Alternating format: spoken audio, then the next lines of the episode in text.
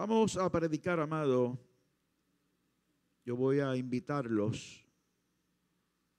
Los que están ofrendando pueden seguir haciéndolo. Pero usted va a ir buscando su Biblia en el Evangelio de Juan, capítulo 18.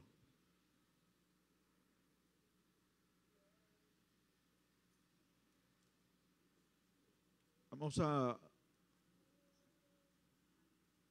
Vamos a predicar hoy sobre un fracaso espiritual. Yo le voy a titular el, fracaso maestro porque de ese fracaso debemos aprender nosotros. Amén, para evitar que nos ocurra lo mismo. Evangelio de Juan, capítulo 18, el verso 25. Tema el fracaso maestro. Nicole y el grupo de adoración dedicaron ese tiempo a, proclamar que Cristo está a las puertas. ¿Cuántos lo creen? Atreves a decirle, ven Señor Jesús. Evangelio de Juan capítulo 18, el verso 25, si usted lo tiene, diga amén. Estaba pues Pedro en pie calentándose y le dijeron, ¿no eres tú de sus discípulos? Él negó y dijo, no lo soy. Él negó y dijo, no lo soy. ¿Eres tú cristiano? No lo soy. ¿Eres tú de esos que alaban a Dios? No lo soy. ¿Eres tú de esos que cree que Cristo viene? No lo soy. Fracaso fracaso. ¿Usted quiere ver el mayor fracaso que puede existir en esta vida? Es el de un cristiano que niegue a su maestro, que niegue a su Señor. Eso es fracaso. Y eso fue triste. Y sigue siendo triste en nuestra era, en nuestra época. Los que creemos que Jesús es el Hijo de Dios. Los que estamos aquí porque Él es nuestro Salvador y nuestro Señor. Levantemos nuestras manos al cielo. Espíritu Santo de Dios. Espíritu Santo de Dios. Mi alma te alaba y te glorifica. Mi alma te exalta. Te reconozco Dios y Señor de mi vida. Te doy gracias por amarme tanto. Te doy gracias, Dios del cielo, por tu misericordia. Te doy gracias, Dios del cielo, por tolerarme, por ser tan paciente para conmigo Gracias Señor porque has tenido misericordia de mí. Gracias por tus cuidados. Gracias por soportarme tanto. Aleluya. Aleluya. Oh, ay, santo, santo, santo, santo. Gracias Señor porque cuando me he caído tú me has levantado. Gracias Señor porque cuando te he faltado tú no te has molestado conmigo para castigarme, sino que has venido en mi auxilio para socorrerme. Gracias Dios mío porque has tenido compasión de mí. Gracias Señor por no tomar en cuenta mi fracaso y darme la oportunidad de estar en este altar, en este santuario. Gracias Dios mío. No lo merezco. No lo merezco porque he errado. No lo merezco porque te he fallado. No lo merezco porque me he vuelto atrás. No lo merezco porque te he sido infiel. Oh Señor, pero tú cumples tu palabra cuando dice que tú eres bueno y que tu misericordia es para siempre. Aleluya. aleluya. Señor, si no fuera por tu gracia, si no fuera por tu amor. Oh gloria. Oh, oh gloria. Oh, oh gloria. Aleluya. Aleluya. Aleluya. Levanta tu mano al cielo. Levanta tu mirada al cielo. Y dile gracias, Señor. Dile gracias, Señor. Dile gracias, Señor. Gracias, Señor. Aleluya. Ah, aleluya. Dele un aplauso a Jesucristo. Puede tomar asiento.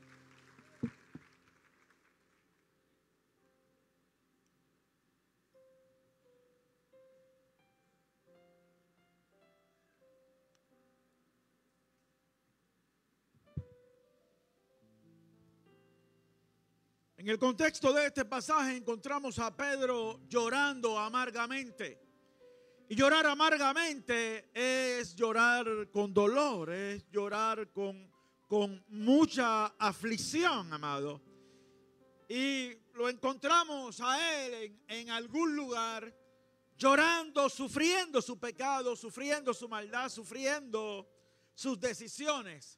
Estamos hablando de la famosa noche en que Pedro, un seguidor de Cristo y un hombre a quien Dios utilizó poderosamente, amado, eh, en esa noche en que Jesús fue arrestado, en que Jesús fue tomado por los malos, Pedro fracasó.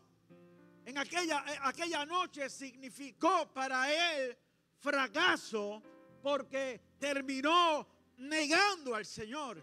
Y posterior a negar al Señor, al percatarse de lo que había hecho, cayó en un llanto amargo. Yo no sé si a usted le ha pasado, si a usted le ha tocado llorar un pecado.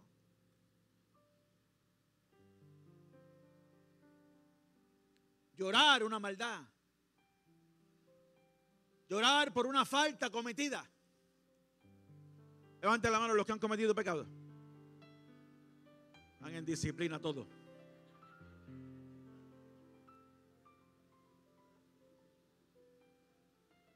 Hemos pecado. Le hemos fallado a Dios. Hemos hecho cosas desagradables delante de Dios. Hemos cometido falta. Pero cuando los que hemos andado con Cristo le fallamos, nos duele grandemente el corazón nos pesa. Caemos en llanto porque le fallamos a alguien que nos ha amado demasiado. Le fallamos a alguien que ha sido bueno con nosotros. Y cuando le hacemos, sentimos que hemos sido ingratos, que hemos sido injustos. Y Pedro aquella noche estaba llorando amargamente porque había negado al Señor que lo había bendecido tanto. Entonces, amado, este fracaso de Pedro tiene que enseñarnos a nosotros para que evitemos cometer el mismo error. Y yo quiero ir a los hechos, a los eventos que antecedieron a este fracaso. ¿Por qué Pedro fracasó? ¿Por qué Pedro terminó negando al Señor? En primer lugar, vamos a ver el aspecto espiritual. Amados hermanos, porque en el Evangelio de Lucas capítulo 22, el Señor le dice a Simón lo siguiente. Dijo también el Señor, Simón, Simón, he aquí Satanás os ha pedido para zarandearos como a trigo. Y zarandear significa violenta sacudida de un manojo de grano. Y, y, y esto guarda armonía con la palabra de Dios porque Satanás pide permiso para atacar a los hijos de Dios. Satanás os ha pedido para zarandearos, amado. Ten cuidado, siervo del Señor, sierva del Señor. Ten mucho cuidado cuando estés pasando por la prueba, por la dificultad, por la tentación, cuando te estés deslizando, cuando hayas caído, porque posiblemente hayas sido pedido para zarandearte. Y a mí siempre me gusta, amado, atender el aspecto espiritual de nuestros asuntos. Hay quien dice, no podemos espiritualizarlo todo. Me perdona. Me perdona.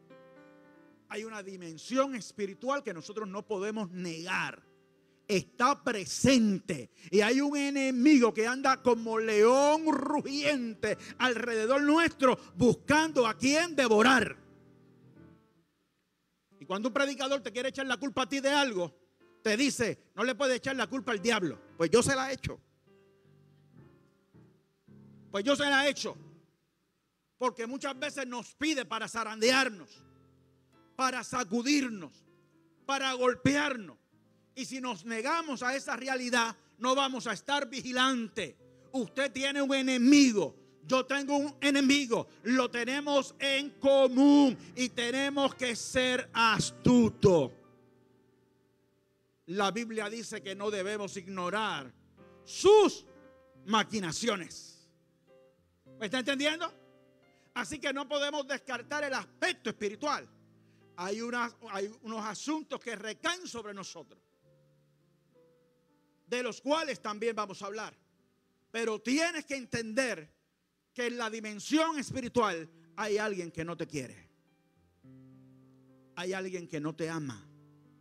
Y hay alguien que quiere robarte, destruirte y finalmente matarte. Y ese alguien es un atrevido, es un mentiroso, es el padre de toda mentira, es un engañador por excelencia. Se la sabe inventar amados hermanos, tanto que dice la Biblia, aleluya, que, que, él y sus secuaces se sentarán en el templo de Dios haciéndose pasar por Dios. Así que no me vengan a mí a predicar que no se le puede echar la culpa de todo. Se la ha hecho, sí. Está haciendo un trabajo. Y nosotros tenemos que aprender a reprender en el nombre de Jesús. Porque dice la Biblia que Él nos ha dado autoridad para hollar serpientes. Aquellos 70 que fueron enviados vinieron contentos y dijeron, Señor, hasta los espíritus inmundos se nos sujetan. Y que el Señor le dijo, el Señor los vio por allá arriba trepados, estaban llegando al tercer cielo y los bajó por el piso. ¿Qué le dijo el Señor? No me sorprende eso. Yo vi a Satanás caer del cielo como un rayo. Dice, yo les he dado potestad para hollar, para pisar serpientes y escorpiones. Cuando se te acerque, cuando venga contra ti, aprende de esta palabra. Te reprendo, Satanás, en el nombre de Jesús. Ese es el nombre al que le tiene miedo. Ese es el nombre con que él no ha podido ni jamás podrá. Amén. Ahora bien, hay asuntos y decisiones que recaen sobre nosotros. Y Pedro estuvo ante una decisión, porque fueron donde él tres veces a decirle, tú también eres de los que anda con Jesús. Y uno le dijo, muchachos, si hasta hablas como ellos. Se le salió el acento de boricua. El mofongo se le salió por la boca. Y le dijeron, no, este es boricua. Tú eres de los que anda con Jesús. Hasta tu manera de hablar te descubre. No lo soy. No lo soy. No lo conozco. Y finalmente habló malo, amado. La Biblia lo dice. Negando que conocía al Señor. Así que él estuvo ante una decisión. En el momento difícil, en el aprieto grande, reconozco que Jesús es el Señor y que soy de los que ando con Él o le niego.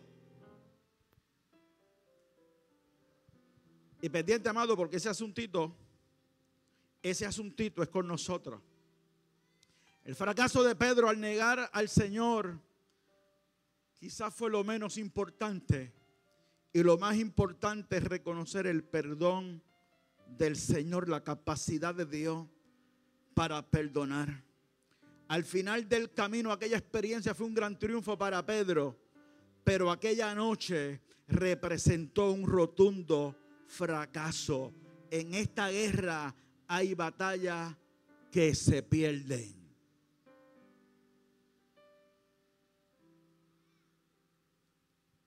Por eso es que a veces tú te quedas todo desanimado en tu casa. ¿Te ha pasado? No levantes la mano.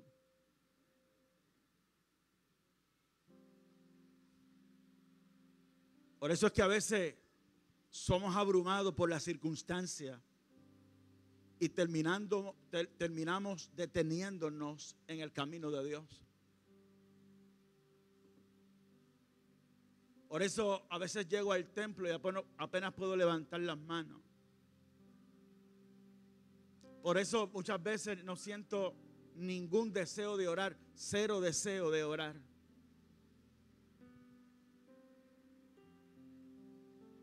No siento deseo de abrir las escrituras.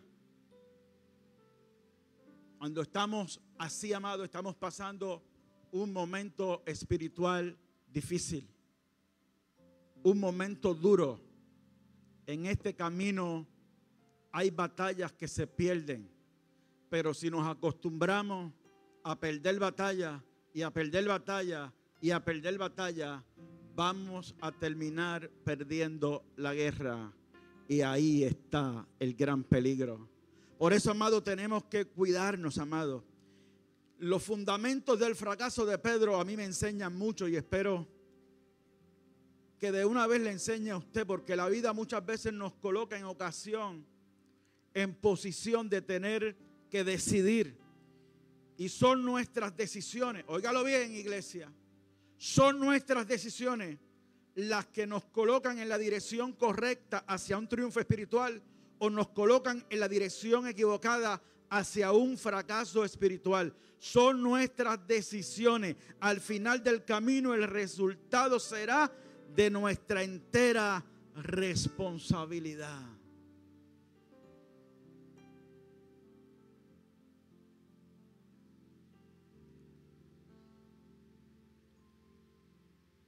Jeremías dijo, estando abrumado, drenado, dicen los que saben que teniendo eh, un síndrome de quemazón, dijo, no predicaré más, ni hablaré más en tu nombre. Tu palabra me ha sido por afrenta. Tu palabra me ha resultado en escarnio. No predico más no lo proclamo más. Pero me encanta cuando resurge una fuerza que, que, algunos no saben de dónde salió. Cuando dice, no obstante, había un fuego ardiente que se metía en mis huesos. Traté de sufrirlo, pero no pude. Traté de evitarlo, pero no pude. ¿Sabes por qué estás de pie todavía? Porque hay un fuego. Porque hay un fuego. Hay un fuego que arde. Porque eres impulsado por su espíritu. Por eso es que estás de pie. Porque si fuera por la circunstancia, estaríamos escocotados. Estaríamos allá afuera. Estaríamos lejos del camino y terminaríamos deseando la comida de los cerdos, como le pasó al hijo pródigo. Y Pedro cometió una serie de errores camino a su fracaso espiritual. Y el primero de ellos, amado, es que el Señor les dice a él y a sus discípulos, Mateo capítulo 26, verso 31 en adelante, le dice, oiga esto, oiga esto, está el maestro, está con sus discípulos, es Jesús el que les va a hablar. Y Jesús le dice, todos vosotros, ¿cuántos dijo Jesús? ¿Cuántos? ¿Dijo alguno? Todos vosotros os escandalizaréis de mí esta noche, porque escrito está, heriré al pastor y las ovejas del rebaño serán dispersadas. El Señor le dijo, todos ustedes esta noche van a tropezar por causa de mí. Escuchen a Pedro. Escuchen a Pedro. Eh, eh, está directamente hablando con Jesús. Yo que no pierda esta perspectiva. Con quien está en esa mesa es con el autor de la vida. Con el Mesías prometido. Con el Rey de Reyes y Señor de Señores. Con el Alfa y la Omega. Con el lirio de los valles. Con la rosa de Saró. Con la estrella de la mañana. Y la estrella resplandeciente de la mañana le dice, todos ustedes van a tropezar en esta noche por causa de mí. Y mire lo que Pedro se atreve a responder aunque todos se escandalicen de ti, yo no.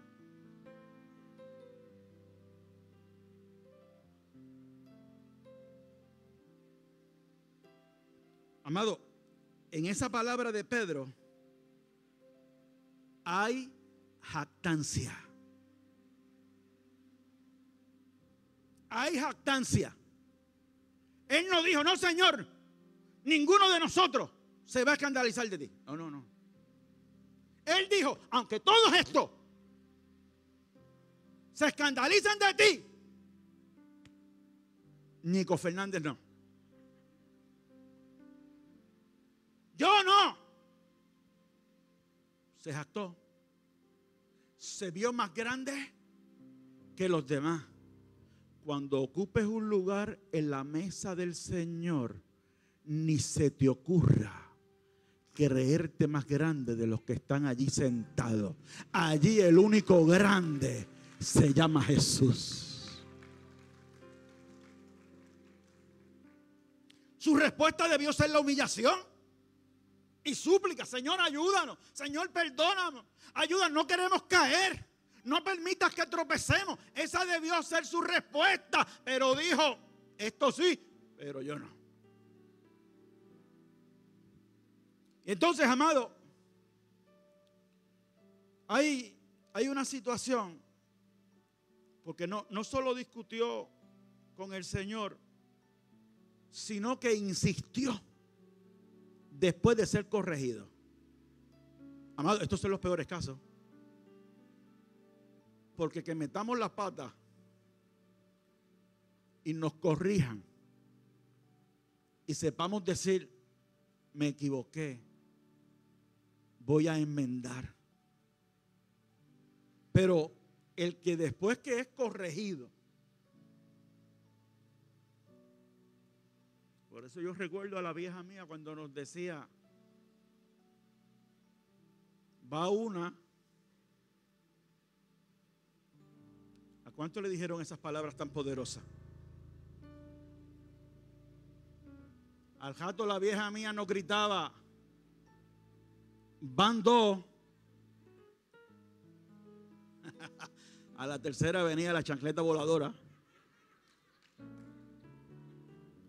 Oiga, amado, una puntería. Una puntería.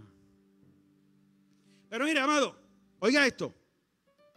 El Señor le dice a Pedro, cuando él se pone así a, a jactarse, el Señor le dice, de cierto te digo que esta noche, antes que el gallo cante, tú me habrás negado tres veces. El Señor lo corrige. El Señor por segunda vez le dice, ¿y sabes qué le dijo Pedro? ¿Sabes qué le dijo? aunque me sea necesario morir contigo, no te negaré.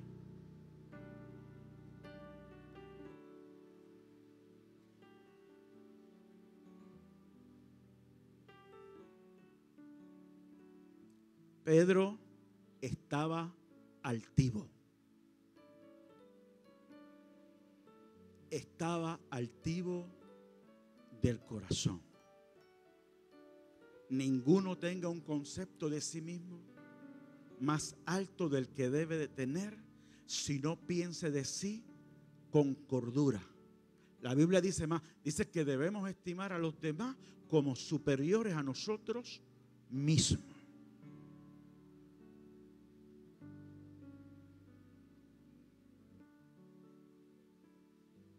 Y voy a decir algo con tristeza. Hay mucho pavo real.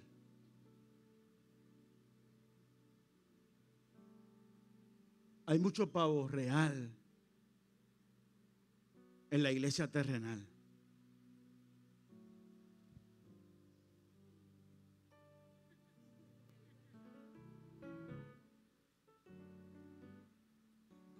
Y una vez le dije a un pastor, le dije, pastor, lo llamé pastor. Se ofendió. Se ofendió porque le llamé pastor y me dijo, doctor, doctor, doctor.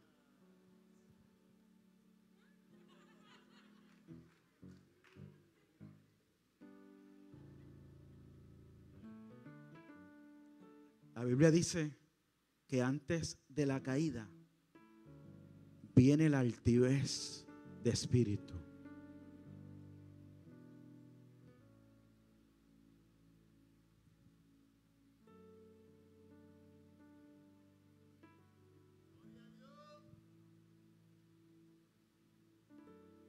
A mí uno me dijo, ¿le puedo decir Amner? Y le dije, así me llamo desde que nací. Estaría bien fuerte que no me puedas decir Amner. Estaría bien fuerte. Amado, perdone, perdone. Demasiado, demasiada burundanga en la tierra. Demasiada burundanga. Ahora queremos ser reconocidos nosotros en vez de reconocer al autor de la vida. Al culto no se viene a rendirle culto a los hombres, al culto se viene a rendirle adoración al Creador. Es el grande. Si usted, amado, quiere ver la manifestación más gloriosa espiritual, ocurre cuando todo el pueblo está reconociendo al que es verdaderamente grande. Cuando levantamos nuestras manos a reconocerle como Señor, como Salvador. Él está en su trono y merece nuestra adoración.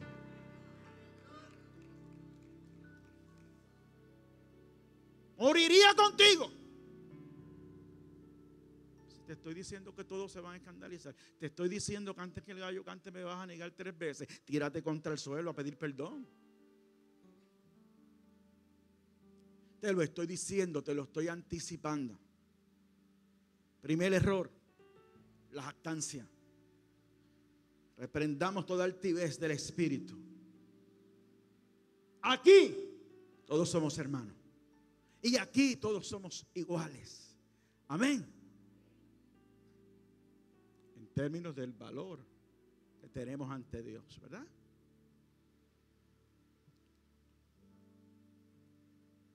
Antes del quebrantamiento es la soberbia y antes de la caída la altivez de espíritu, Proverbios 16, 18. Mal está el que piensa ser espiritualmente superior a los demás. Que fue lo que ocurrió con Pedro. Pedro dijo, estos no van a aguantar, pero yo voy a aguantar. Estos no van a resistir, pero yo voy a resistir. Mal está el que ignora todo consejo bíblico y espiritual, pues a su entender todo lo sabe. Amado, a veces tenemos que ser amonestados y a veces tenemos que ser corregidos. ¿Cuántos dicen amén?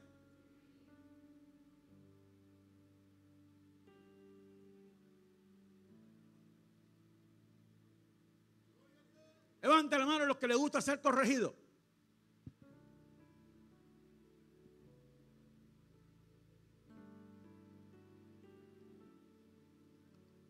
Bueno. Bueno.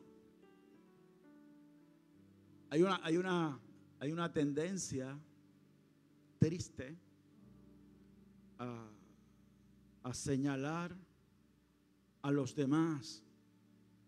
Pero cuando la corrección me toca a mí, entonces no me gusta. Hay, hay hasta alabanzas que son pecaminosas. ¿Qué es eso, pastor? Hay hasta alabanzas que son pecaminosas. Porque eh, eh, el pastor está predicando y, el pastor dijo algo que, usted se cree que le. Que, que, eh, Yareli se cree. Vamos a coger dos que conozco y son amigas mías. Yareli se cree que eso, que eso fue un cantazo para Paola. Y Yareli oye esa parte del mensaje. Eso fue para Paola. Y enseguida dice: ¡Amén!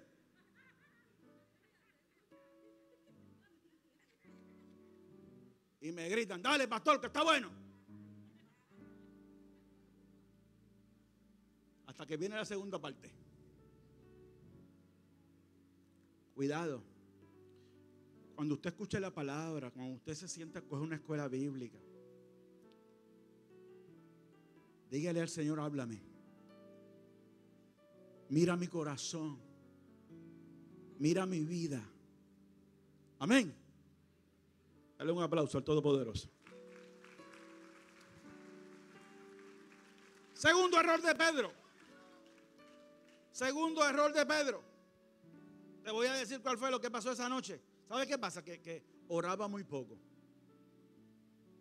Jesús deseaba que orasen. Los despertaba porque era por su propio bien. Los corregía les decía lo que esperaba de ellos. Pero ellos oraban muy poco. Oraban, decía gloria a Dios, aleluya, mi alma te alaba Jehová, y se dormían. Volvían y despertaban un ratito y oraban y se dormían. No habéis podido velar conmigo ni una hora entenderemos nosotros hoy la urgente necesidad que tenemos de estar humillados en oración ante Dios. La mayoría de los fracasos que enfrentamos los cristianos están directamente relacionados a la falta de oración.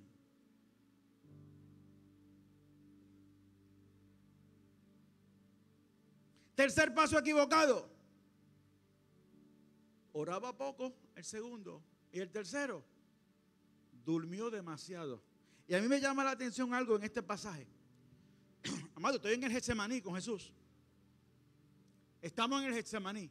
A mí me llama la atención algo, amado. Que mientras el Señor iba y venía para despertarlos, para que oraran,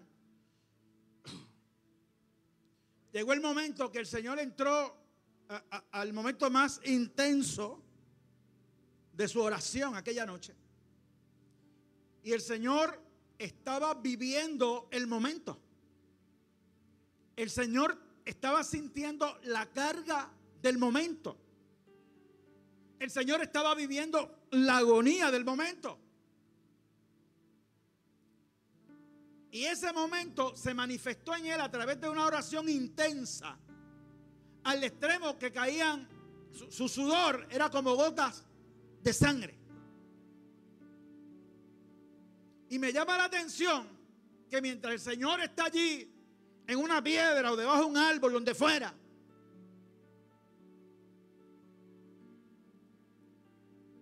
Derramando lágrimas y gotas de sangre.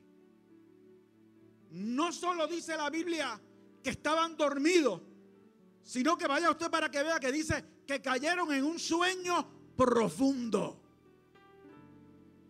No, no, no, no fue que se durmieron y cabecearon fue que estaban roncando a pata suelta.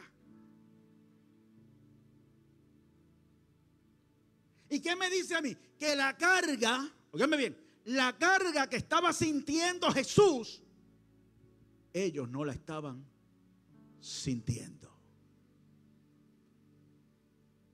¿Me sigue? El momento que estaba viviendo Jesús, ellos en el mismo escenario, en el mismo espacio geográfico, en el mismo tiempo histórico, Jesús derramaba lágrimas, oraba intensamente, sudaba sangre, pero los otros dormían profundamente. Hoy nosotros estamos predicando que Cristo está a las puertas. ¿Cuántos lo creen? Necesitamos que llegue ya. Necesitamos que venga ya. Estamos en el último tiempo. Y mientras hay algunos que están sudando sangre, que están peleando todas las batallas, que están entendiendo el momento que se está viviendo, hay otros que duermen profundamente.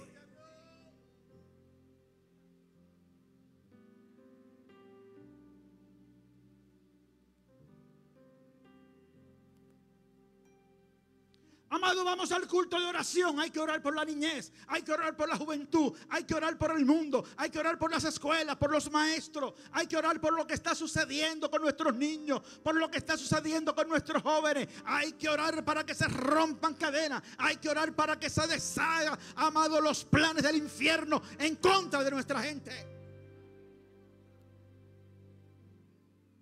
Y algunos lo gritamos con pasión. Algunos llevan al, punto de la desesperación. Pero otros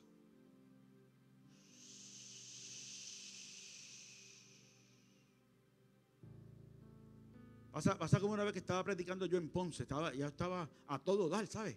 Estaba yo en el fuego en Ponce, la iglesia que yo pastoreaba, y vi un nene, que lo vi los otros días. Ya es un joven. Vi un nene de la iglesia y fue al altar. Fue al altar, yo estoy ahí al frente. Y el nene va y me dice, pastor, ¿a qué hora se acaba esto?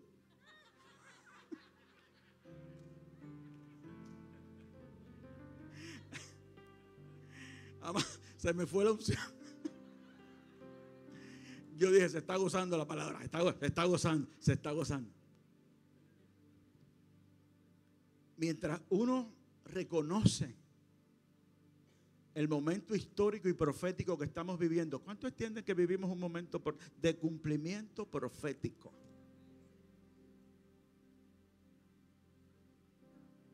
Ah, de lo que estamos viviendo hoy, yo no me lo imaginé vivir. Yo, yo no me lo imaginé vivir nunca. E, estamos ante un escenario bien difícil. Y a mí me preocupa que mientras unos velan, otros duermen. Y yo no, no, no, Dios me libre de ponerme a señalar, porque yo creo que nos corresponde a cada uno determinar en qué lado estoy. ¿Estoy en los que velan o estoy en los que duermen?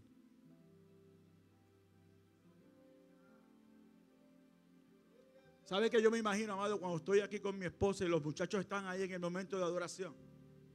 ¿Sabe lo que yo me imagino? Yo me imagino a Jesús en su trono.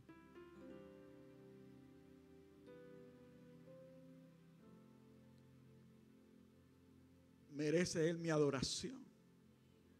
Merece Él mi alabanza. Me dan ganas de levantar las manos y adorarlo. No podemos seguir durmiendo. Despiértate tú que duerme y te alumbrará Cristo. Despierta. Adora más, alaba más, sé más apasionado, involúcrate en las cosas del Señor, ora, lucha, defiende la causa de Cristo, promueve la causa de Cristo, congrégate.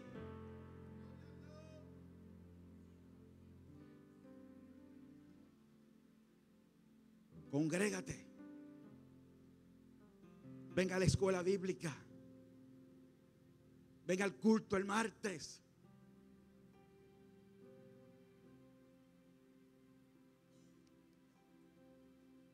Ven al culto el viernes, ven, ven, a la iglesia diurna. Pastor, no puedo ir a todo. Esfuérzate. para lo más que tú puedas estar en los asuntos de Dios. Porque los asuntos de Dios te bendicen. Te bendicen. Esto no es por Dios. Esto es por ti. Esto es por mí. Esfuérzate. Lucha. Hazte parte del equipo de los que velan. Y salte de los que duermen. Dale un aplauso al Todopoderoso. Se jactó. Oraba poco.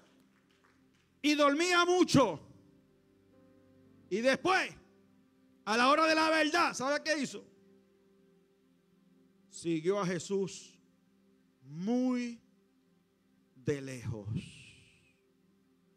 El paso final hacia su fracaso fue decidir seguir a Jesús de lejos. Y siguiendo a Jesús de lejos, llegó la hora de la verdad. Arrestaron a Jesús, te lo llevaron y Pedro se fue de lejos. Y allí fueron. Tú eras de los de ellos. Se le, se le notaba, se le notaba. Tú eras de los de ellos. Y en ese momento no estuvo dispuesto a lo que lo estuvo después. En ese momento dijo, no lo conozco. Y después vino la otra, tú, tú, no, si tú eres de ellos. Que no lo conozco, dije. Este era uno de ellos. Hasta habla igualito que ellos. Comenzó a maldecir y a blasfemar. No conozco al hombre. Cuando tú sigues a Jesús de lejos, cuando tú sigues a Jesús de lejos o yo sigo a Jesús de lejos, no queremos que nos reconozcan. Cuando me meto al sitio equivocado, se dañó esto. Cuando me meto a donde no debo. Cuando me meto a ese sitio que sé que un cristiano no debe estar. No quiero que nadie pase y me diga, ¡ay, Dios te bendiga!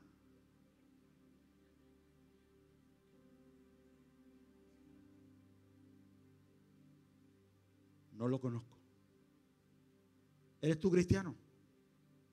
Mi abuela, mi abuela que va a la iglesia ya de, los aleluyas del pastor del bigote, mi abuela. A veces yo voy para llevarla. No lo soy. ¿Eres tú cristiano? No lo soy. Pero decía el apóstol, porque no me avergüenzo del Evangelio, porque es poder de Dios para los que creen.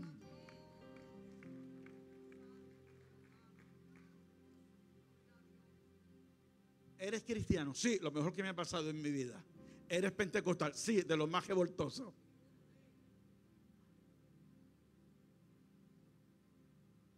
Avergonzarme de, esto.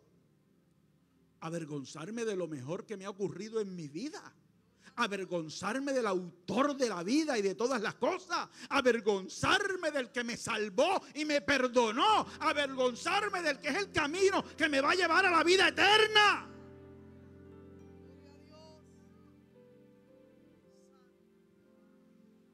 que se avergüence el que está haciendo lo malo. Se jactó, oró muy poco, durmió demasiado, lo siguió de lejos y terminó negándolo. Hay gente que comienza a alejarse poquito a poco. Y después tú lo escuchas hablando enredos bíblicos y teológicos y terminan negando al mismo Dios. Se llama apostasía y es señal del último tiempo.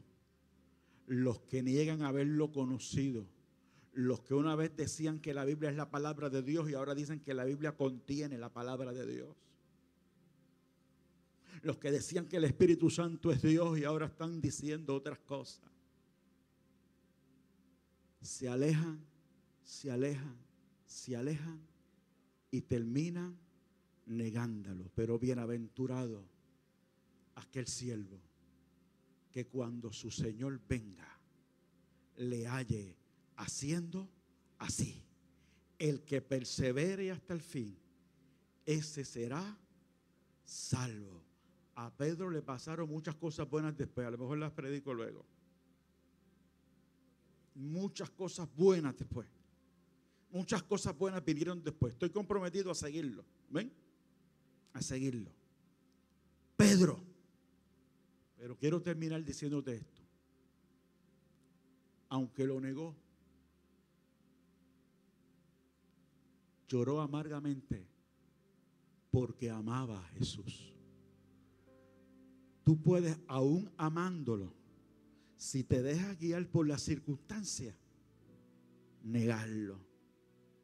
Y mientras Pedro lloraba amargamente, el autor de la vida procuró quedar en un ángulo que en un momento dado chocaron sus miradas la mirada de Jesús te alcanza. No para castigarte, no para decirte, te lo dije. La mirada de Jesús te alcanza para decirte, te sigo amando, te sigo amando, te sigo amando. Póngase en pie, mis amados hermanos.